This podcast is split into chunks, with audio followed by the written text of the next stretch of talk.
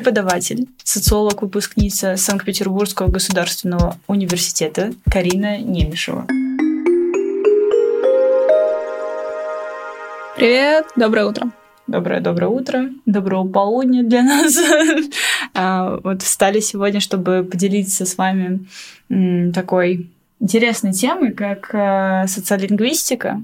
Это междисциплинарная отрасль, мы сегодня о ней поговорим. Несмотря на то, что никто из нас не является социолингвистом, а, тем не менее а, мы с тобой много пересекались с этой областью, да. и мы смотрели на нее с двух то- разных точек зрения. То есть я с точки зрения социологии, а ты с точки зрения лингвистики. То есть это да. больше... Я смотрела, наверное... Ты смотрела больше на результат, а я смотрела больше на причины. Ну, я скорее больше изучала именно язык, да, угу. лингвистическую экспертизу такую проводила, потом чуть попозже, наверное, расскажу.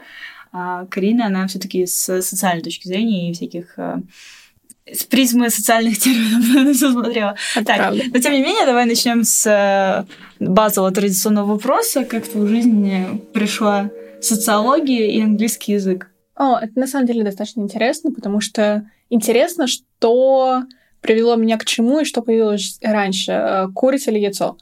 А, появилась... Это была моя фраза. Сегодняшний подкаст, ладно, давай. Появилась раньше курица, то есть раньше появился английский, потому что это было полностью решение моей мамы, которая придерживается вообще такой некой японской стратегии обучения ребенка. Что за стратегия японская такая?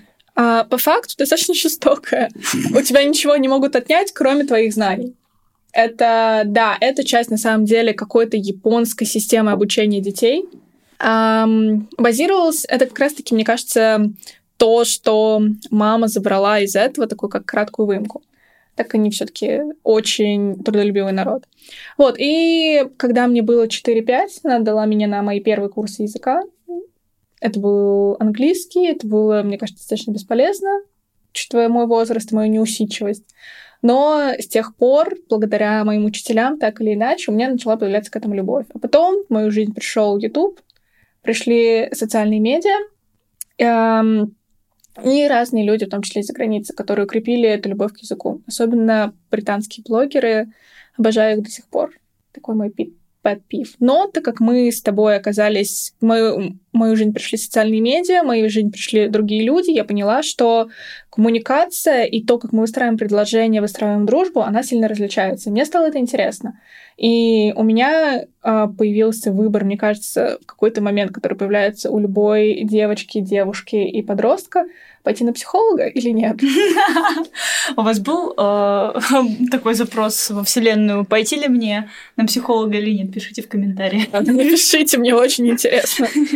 Вот, и в какой-то момент я подумала, что если я пойду на психолога, то это все таки несколько связано с медициной, а если ты обучаешь медицину в одной стране, тебе очень сложно работать по этой специальности в другой стране. Угу. И я решила, что нет, и нужно выбрать что-то смежное.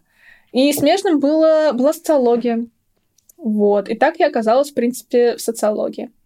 Угу. Угу. А чем занимается социология? Можно так э, кратко и понятно? О, это любимый вопрос моих преподавателей. Они всегда хотели, задавали его на каждом курсе, и искали бы кого тыкнуть, кто до сих пор не знает вопрос на этот ответ. О, кстати, Ой, ответ на этот он, вопрос. Он, он, у нас тоже была такая история. Ну, ладно. Кажется, все российские преподаватели будут задавать вам один и тот же вопрос, если вы каким-то образом связаны с определенным научным пластом. Это правда, да. А, ты бы знал, как часто мы слышим этот вопрос? А социолог это тот, кто у метро а, опрос проводит? Да, да, да. Вот эти вот анкетики или перепись населения. Ой, да, да. As a matter of fact, да, мы занимаемся переписью населения, но мы не ходим по домам. Мы те, кто анализирует все вот эти, все вот это ваше вранье, сколько реально людей живет в квартире. Вот. А вот эти статистические дан, э, данные из Блумберга вы тоже обрабатываете? Да. А Росстат? Тоже мы. Это все, да, это все делают социологи, но, естественно, никто не сидит и не делает это вручную. Давно уже есть программы, давно есть машины. Социология сейчас, она стала больше наукой именно технической. Мы больше изучаем какие-то корреляцию, мы больше изучаем математические термины и тому подобное. То есть любому социологу нужно знать высшую математику, иначе он не будет успешен в этой науке. А зачем? А потому что даже корреляция, она высчитывается по определенной математической формуле. И да, ты можешь, конечно, как обезьяна просто нажимать кнопки в программе, но обезьяны, обезьяны не берут Bloomberg. И плюс к этому, плюс к этому если у тебя будет какой-то дикий результат в этой программе, во-первых, не сможешь его объяснить, а ты не сможешь понять даже, что он неправилен. И поэтому по-настоящему, как мне кажется, социо... талантливые социологи, которые работают с какой-то с большими массивами данных, а мне кажется, почти для любого исследования, кроме, там, не знаю, какой-нибудь древней социологии, которая исключительно теоретическая, это, грубо говоря, ты берешь, предполагаешь что-то и такой, я предположил, все верь мне, то есть верь мне или не верь, как хочешь, угу. то им нужно хорошо знать математику. Но мне кажется, я отдалилась от твоего вопроса. Да, да. Слушай, а так кратко, для чего она нужна? Зачем нам изучать все эти таблицы, понимать, что один сделал то, другой пукнул там и так далее? А, Социолог... Наш мир — это очень разносторонняя система. Каждый человек... Мы не можем сказать, что каждый человек в этом мире различен, но можем сказать, что каждый человек — продукт своего окружения. А, а, и социолог, он вырабатывает и изучает, он не вырабатывает, он изучает некие паттерны, которые повторяются в том или ином обществе, в той или иной социальной группе, в той или иной нации, стране и тому подобное. И он из этого выводит какие-то социальные законы. То есть все закономерно в нашем мире. Следовательно, все развивается и следует так, таким или иным законам. Угу. А, и основная работа социолога — это как раз-таки выявить этот закон и зачастую предположить, как дальше будет развиваться общество. Например, есть же эм, политический инженер. Э, мне кажется, на английском это звучит более приятно. Объясни, кто это. А политические инженеры — это те люди, которые предполагают, как будет развиваться та или иная политическая политическое событие. Угу. Как бы политологи, наверное, меня сейчас не любили, но я считаю, что политология — это подраздел социологии. Потому что... Controversial opinion. Почему я так считаю? Потому что они изучают те или иные социальные законы развития, ситуации, общества, группы, но в разделе политологии. То есть просто чуть-чуть более точечно. Угу. Я, я, а, I'm gonna be cancelled. Ждем ваших комментариев и вашего мнения по поводу так это или иначе. Ладно, мы давай все-таки вернемся к да. теме нашего подкаста. Это все-таки социолингвистика. Здесь я внесу свой лепту, пришлось порыться конспектах языкознания, чтобы хоть что-то вспомнить, а, что это такое. Вообще, лингвистика и в целом язык, язык — это общественный коррелят, то есть это отражение всего того, что происходит в мире. А язык, он как губка впитывает это все и тут же а, показывает вам с помощью каких-то новых слов, то бишь неологизмов, а, с помощью а, сленга, заимствований и так далее и тому подобное. И социолингвистика непосредственно занимается тем, что а, изучает все вот эти, во-первых, отражения, не только связанные с какими-то историческими событиями, а, которые происходят вокруг, но еще и, допустим, различных социальных групп. Да, то есть у нас есть группы по э, возрасту, по гендеру, э, профессиональные какие-то группы, байкеры, подростки. То есть это все э, люди, у которых есть специфичная лексика. Вы когда слышите сейчас слова там такие, какие тюбик, там, не знаю, когда-то было слово хайп и так далее, это же все своего рода э, прямая связь с э, с отражением. Слова, они просто так не появляются. Uh-huh. Они появляются с, по какой-то причине, и вот здесь вот э, чем занимается как раз-таки социолингвистика, это раскапыванием, почему, э, почему это слово появилось, э, почему, какие слои населения используют то или иное те или иные конструкции, и вообще в зависимости от этого биосоциального варианта да, а, на самом деле ты абсолютно права, особенно насчет последних слов, которые ты упомянула. Мне кажется, что для твоих слушателей это пример, который касается их сильнее всего. Мы можем, как социолингвисты, мы можем определять, откуда появились данные слова, кем они изначально использовались, но что самое интересное, мы можем определить, почему эти слова стали настолько популярны. И не просто каким-нибудь, знаешь, глубоким анализом по интернету, глубоким гуглингом, где мы просто ищем, какой блогер первый сказал это слово. Если какой-то, если какая-то медийная личность говорит некое слово, это не значит, что оно станет популярным.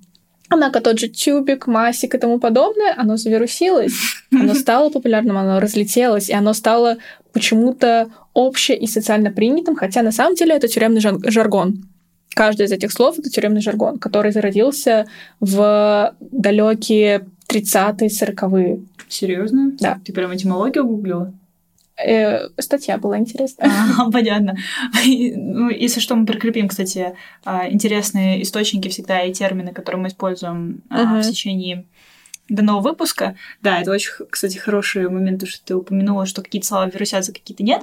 Но действительно это еще зависит от э, того, насколько это слово зайдет. Потому что, например, есть такое понятие, как edutainment, а оно вообще возникло от Уолта Диснея, который сказал, что... Uh-huh. Я не помню, он назвал, по-моему, серию передач о природе.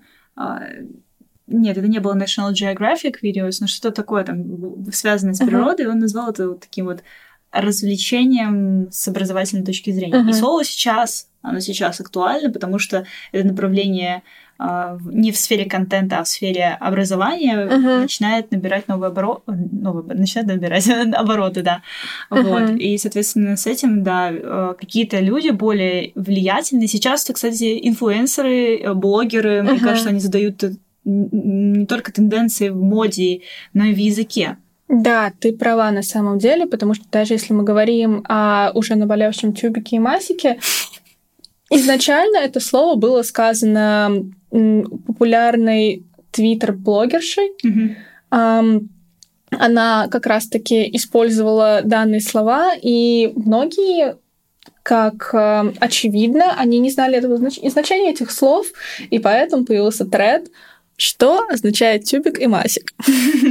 И а, по сути, что очень важно в данном случае, они так завирусились, потому что изначально целевая аудитория этой блогерши, она не знала о uh, origins этого слова. Mm-hmm. Она не знала, откуда появилось это. Потому что если бы старшее поколение, которое, например, даже наши родители, мне кажется, я думаю, они знают, Хотя нет, мне кажется, наши бабушки, дедушки, они знают, откуда появились эти слова. Я не думаю, что они бы отнеслись к этому позитивно. Они бы просто сказали... Я да. думаю, что бабушки, дедушки не знают этих слов. Я думаю, знают. Мне кажется, даже в советских фильмах можно найти. Так, э, время устраивать социологическое исследование. Срочно подходим к своим бабушкам, дедушкам и родителям и спрашиваем, знаете ли вы, что такое тюбик и мазик? Если они вам показывают мазик и тюбик от зубной пасты, значит, тут э, все в порядке с психикой. Проверьте свою бабушку. Вот. А, по сути, так как они не знали, откуда появились данные слова, их origins, они стали использовать... У них не было никакого предубеждения. Mm-hmm. То есть эти слова были... Эм, у них не было никакого... Есть такой термин социологии — социальный смысл. Mm-hmm. Социальный смысл — это, по сути, те предубеждения, те дополнительные знания, которые мы прикрепляем к тем или иным предметам, в том числе словам. Mm-hmm. Если мы, например, говорим про очевидный предмет — золотое кольцо. Золотое кольцо у нас сразу в голове социальный смысл свадьба, брак. Если ты просто увидишь у девушки золотое кольцо на пальце. У меня города.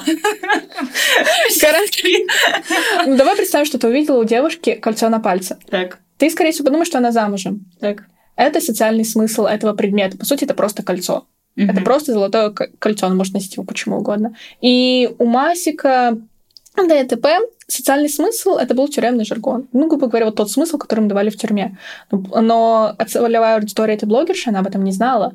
Они просто увидели какое-то слово, которое на тот или, тот или иной момент, как им казалось, звучит забавно, э, имеет, э, имеет высокий потенциал стать хайповым. Mm-hmm.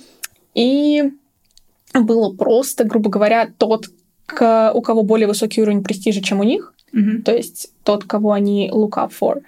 О, важный компонент социолингвистический поняла, это как раз-таки статус. Угу. То есть статус очень сильно определяет э, использование тех или иных грамматических структур часто. Вот вспомните, как а, разговаривали аристократы. Кстати, аристократы сейчас даже существуют. Uh-huh. Вот, а, опять же, различные уровни если мы двигаемся по социальному лифту, также можем а, определить, что человек относится к той сфере или иной. А, и вот эти вот лингвистические компоненты. И вот ты сказала, как ты назвала этот термин? Социальный... Социальный смысл? Социальный смысл, да. Вот я, например, сразу подумала про лингвистическую именно коннотацию слова. Mm. Э, слово относим к, той или, к тому или иному окружению, и мы понимаем, что вот здесь вот а, это слово выстрелит с позитивной точки mm-hmm. зрения или негативной, а вот здесь оно используется в таком контексте, а здесь вот в, в этом. А, вот, и у меня сразу на лингвистический мозг пошло. Позволь мне добавить. Да. На самом деле для социолингвистики термин термин... Эм, Коннотация? Нет, а, другой. В общем, для социолингвистики мы, социологи, используем некий другой термин. Мы используем слово «престиж». Угу. А, престиж это как раз-таки означает а, то, что ты сказала про аристократов и не Статус. аристократов. Абсолютно верно, спасибо. Угу. А, позвольте мне подглядеть, потому что это латинские слова, но у, нас, э, у социолингвистов, по сути, грамматические конструкции и некоторые слова а, которые относятся к речи людей, которые имеют высокий уровень престижа, они называются акролектал. А для тех, кто использует а, более низкие, это называется базилектал. То есть... Маргинал. Прошу прощения, я перевела. Это моя работа. О, вы лингвист? Тут контекст нужен. Вот, да. И как раз-таки э, все термины грамматические основы, которые относятся к акролектал, э, Естественно, я могу даже потом привести пример. Туда относятся полные формы слов, туда относятся те или иные название некоторых блюд, название некоторых приборов. Грубо говоря, то, что было доступно только для людей высокого престижа, высокого э, сословия, класса, достатка, образования. Э, по сути, все это можно, у этого можно найти один source, это достаток. Mm-hmm. И базилектал, туда относится сленг. Туда относится, вот, например, мы с тобой поговорили про тюремный сленг, чубик mm-hmm. и тому подобное. Туда относится молодежный сленг, mm-hmm. хайп. Mm-hmm. Туда относится сленг, используемый в рабочих э, группах. Например, на данный момент моя работа связана с э, IT. Mm-hmm. Вот вы заметили, что у айтишников свой э, язык, когда они начинают разговаривать, такой можно, пожалуйста, переводчика с айтишного? Абсолютно. Ну, то есть мы используем такое слово, как забампить да. и тому подобное. Я думаю, вообще очень интересно послушать у твоих слушателей, кто какой какой, кто к какой профессии относится, какой у них есть профессиональный сленг. Да, да. Кстати, во, вот это очень хорошо. Пожалуйста, проведем такое небольшое тоже исследование. Напишите в комментариях, есть ли э, какие-то определенные слова, характерные для вашей профессии или, возможно, для вашего возраста, uh-huh. гендера.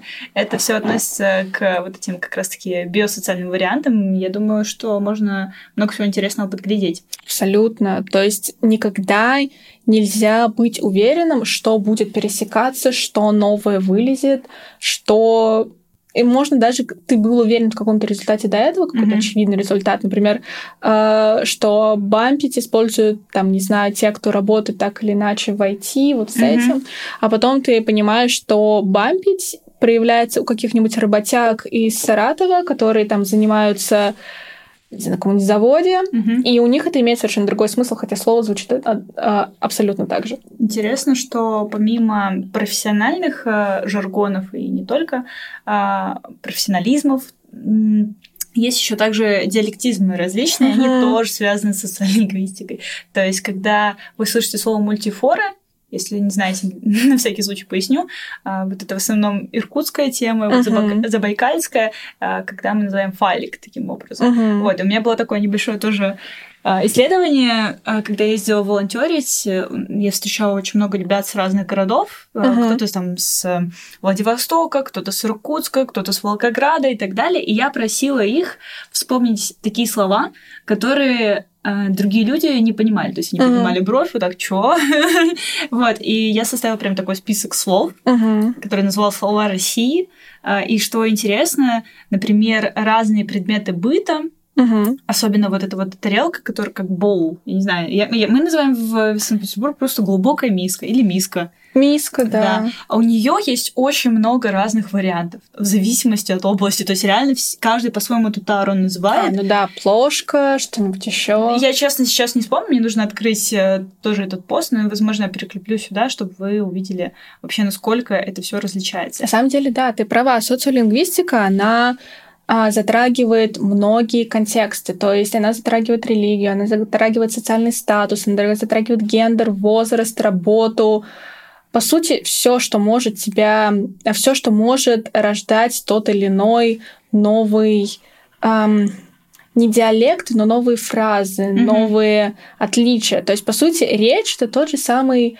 артефакт, который, эм, как археологи, они раскапывают Um, как ты сказала, некоторые глубокие низкие делают вывод о том, что это общество было достаточно развитым, у них было гончарное мастерство, mm-hmm. так и социолингвисты, они используют слова, конструкты, интонации как артефакты, чтобы понять, это общество, оно было развито настолько, чтобы писать, например, эм, например, одно предложение у него было страницу. И это, например, связано там э, это показывает развитость общества, потому что они могли, во-первых, использовать такие длинные речи, монологи. Монолог — это уже супер развитая для mm-hmm. общества. И они могли... У них, значит, было достаточно количество слов, чтобы запомнить страницу. Да. И у них было большое количество... Там, не знаю, мы сразу видим знаки препинания, видим что-то еще. Угу. На самом деле, э, позволь, я добавлю, да, ты да, сказала конечно. про... Эм, диалекты. Mm-hmm. Диалекты, мы можем подумать о том, что это как-то связано с мигрантами, это как-то связано с эм, эм, Э, мигрантами, то есть сразу мы делаем такую коннотацию о том, что они приехали в другую страну, они могут плохо говорить да, по, на этом языке. Можно делать сразу вывод, что это рабочие мигранты и не какой-нибудь white collar, а blue collar, mm-hmm. рабочий мигрант. А, где много будет новых английских слов. Ну, что поделать. Вот. А, то есть, по сути, это рабочий, который работает руками. Mm-hmm. Но при этом зачастую это не так.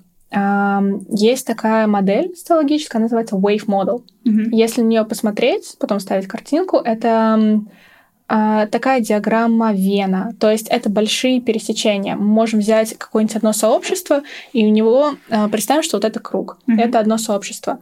Оно имеет свой собственный язык, оно здесь зародилось, и потом вдруг мы видим, что здесь появляется рядом другое сообщество. Их пересечение это будет диалект, который позволяет им общаться. То есть mm-hmm. диалект, по сути, это ничего больше, а, как попытка двух сообществ наладить контакт между собой?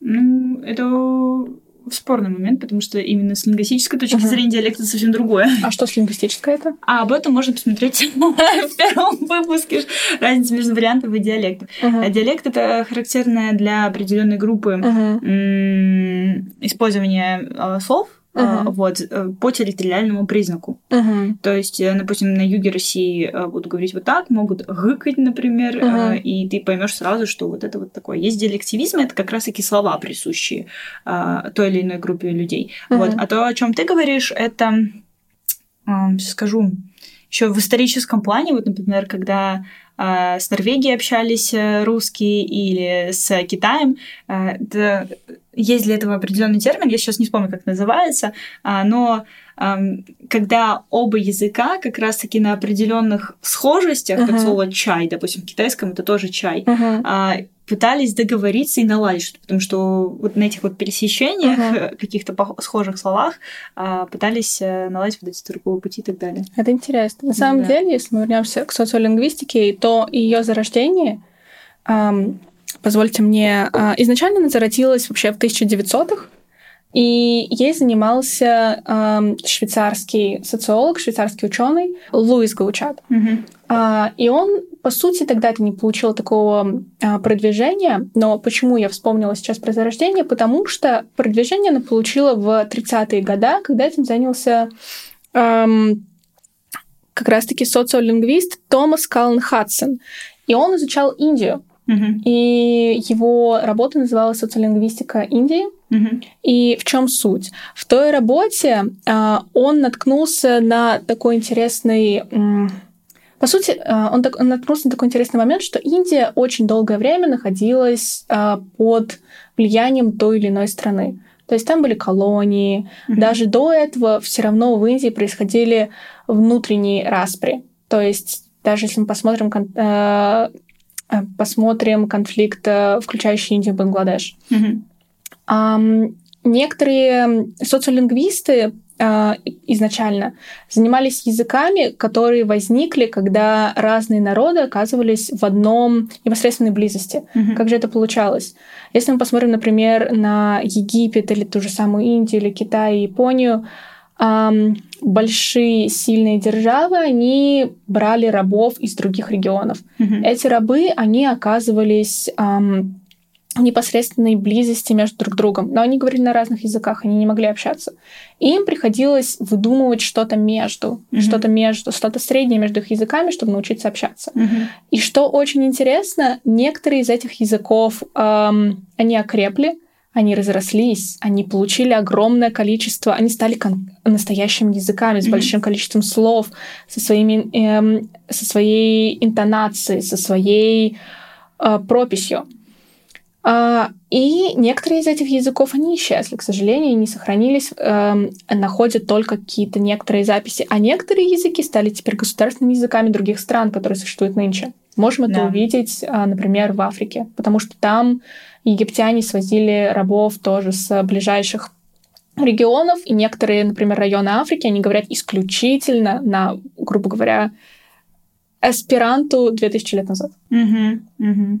Есть такое, есть такое. Кстати, с российской стороны это зародилось благодаря тоже в 1910-х, насколько я помню, 20-х, а, после революции, гражданской войны, а, благодаря Щербе, это uh-huh. знаменитый э, лингвист, вот, э, дальше все, все, все вот эти исторические события не очень сильно повлияли.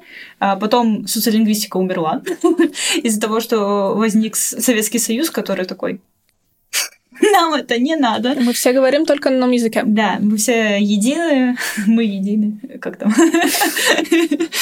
А, вот. Э, и далее, эм, господи, все возродилось, но я вам сейчас не скажу, почему. Потому что я забыла. Здесь я не сильна. Вот, э, кстати, почему важно э, сказать, что это междисциплинарная отрасль? Потому что здесь важны история, антропология, Существует также психолингвистика, которая изучает психологические особенности, uh-huh. которые проявляются в том или ином языке. Но ну, давай уйдем уже немножко от этого компонента, потому что нам уже пора завершать этот выпуск. А, помимо этого, важно сказать, что социолингвистика занимается еще также а, языковой политикой а, и, как же это называется, изучением билингвизм и диглоссии. Это когда, короче, э, мы считаем, что в основном у нас есть одноязычие, что мы родились таким-то языком, и все как бы на этом охапка дров, uh-huh. язык готов. Но нет. А, на самом деле, еще помимо этого, у нас есть, э, как это называется, идентичность, да, uh-huh. социальная идентичность, которая а, относит нас к той или иной и нации, и к тому или иному статусу, и в зависимости от этого мы можем использовать определенные, опять же, слова, определенную uh-huh. лексику, определенную грамматику и т.д. и т.п. А, и а, разные люди вот думают, что у нас вот есть просто наш родной язык, и все. На самом деле у нас есть очень большое количество также понятий в этой uh-huh. а, отрасли. Мы сейчас все это не, по, не поднимем, это и а, материнский язык, и а, второй язык, и родной язык, и вообще очень много всего. И угу. они все а, хоть немножко, но отличаются друг от друга. Это правда, да. Вот. А про языковую политику это не про политику как таковую, а про те нормы социальные, uh-huh. которые выстраиваются в определенном обществе. Например, вы, наверное, тоже слышали какие-либо ситуации, когда в школах запрещали говорить на каком-то другом языке. А, вот, хотя обычный законом это не предусмотрено. То есть, по факту, а, если вы, не знаю, там, живете в России, то это не обязательно означает, что вы можете говорить только на русском языке, да? Uh-huh. А, вот, хотя там в школах могут требовать, например, там, только русский, английский мы не изучаем, я не знаю, ну или вы там, не знаю, чувашский язык нам да. не надо, что-нибудь такое.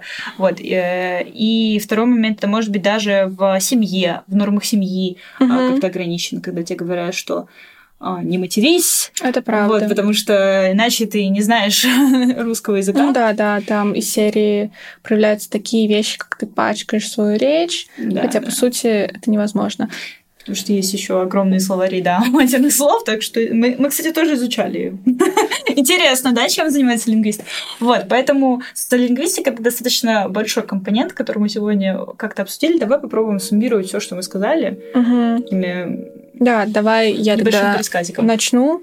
А, когда мы с тобой начинали говорить, мы, по сути, просто сказали, что это то, на что, на та дисциплина, которую ты посмотрела с одной стороны, я посмотрела с другой стороны, но мы пока не понимаем, что есть общего. Однако в процессе мы с тобой выяснили, что, оказывается, у нас даже есть с тобой несколько пересекающихся терминов, mm-hmm. что в твоей, что в моей науке.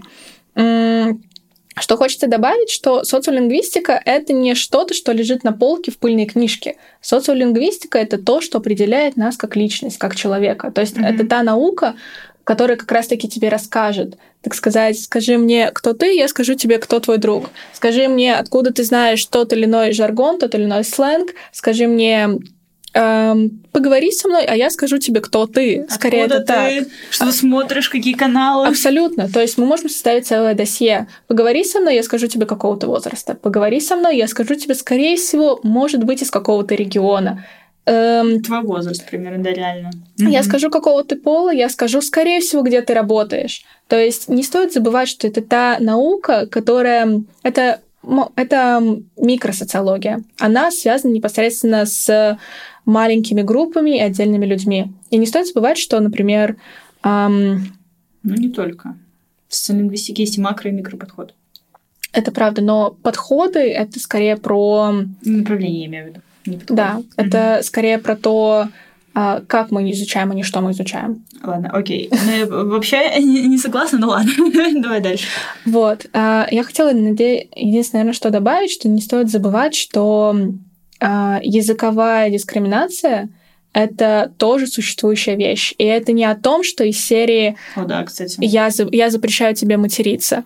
Это о том, что целым народам и нациям запрещают говорить на их родном языке. Mm-hmm. И насколько это влияет. То есть, если мы поговорим, например, про самые очевидные примеры, сейчас не связанные с Россией, но, например, связанные с э, рекреациями э, Native Americans, yeah. э, рекреациями индейцев. По сути, те а, американцы и канадцы, которые пришли на тот момент, они увидели, что мы еще есть а, Native Americans, и они сказали, мы хотим, чтобы эта земля принадлежала нам. Да. И один из способов истребить э, этот народ было запретить им говорить на их родном языке. То есть детей забирали и отводили в рекреационные школы, где их изучали исключительно английскому. Да. Если нет языка, нет этого народа. Народ это язык, это также передача социального опыта и передача тех или иных а, традиций, тех или иных норм. Mm-hmm.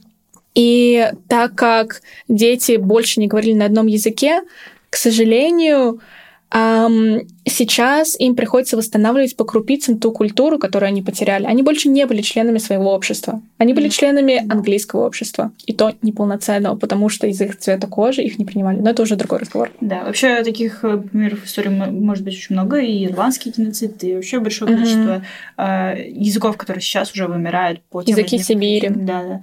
Но это уже немножко другая история. Э, да, в общем, э, социолингвистика — это междисциплинарная ген, ген, отрасль, которая затрагивает большое количество различных наук, таких как история, история, истерия, да? история, антропология, психология и так далее. А, и социолингвистика важна, да, потому что она действительно изучает определенные компоненты, она связана с политологией, опять же. Uh-huh. Вот те приемы, которые используют в языке как в грамматике, лексике или фонетике те или иные люди отражает напрямую то, что происходит э, в мире. Это правда. Да. То есть социолингвистика, она отражает э, нынешнее состояние общества да. и нынешнее состояние, можно сказать, даже всего мира. Да. Вот, хотела привести последний пример и уже попрощаться. Очень уж он у меня в голове навязчивая идея сидела и никак не могла закончить. А, что есть еще гендерные различия в э, использовании тех или иных конструкций, вы очень хорошо можете это отследить а, в различных языках. Например, в тайском языке «спасибо» для женщины и для мужчины будет по-разному звучать. О, это интересно. Да, в зависимости, соответственно, это особенно традиционных обществ а, у нас есть те или иные окончания, uh-huh. когда говорят мужчины или женщины. Вот, это очень интересный компонент, как-то с грамматической точки зрения языка. Это правда. Да, вот, вот такие бывают различия. Мы сегодня так кратко, быстро пробежались по галопам по Европам. Если из вас есть какие-то социолингвисты, поправьте нас обязательно в комментариях. Напишите, что вы думаете а, на эту тему, или вообще, если вы хотите поучаствовать подкасте, оставляйте заявку а, в описании под этим видео. А, и обязательно поддержите нас, поставив лайк и подпиской на канал. Да, пожалуйста. Э, до новых встреч. Встретимся уже в новом э, сезоне. А, об этом совсем скоро. Юху! Новый сезон! Ну, это пока рано. Все, до новых встреч. Как всегда, прощаемся с вами не по-английски, а по-доброму. До новых встреч, друзья. Пока.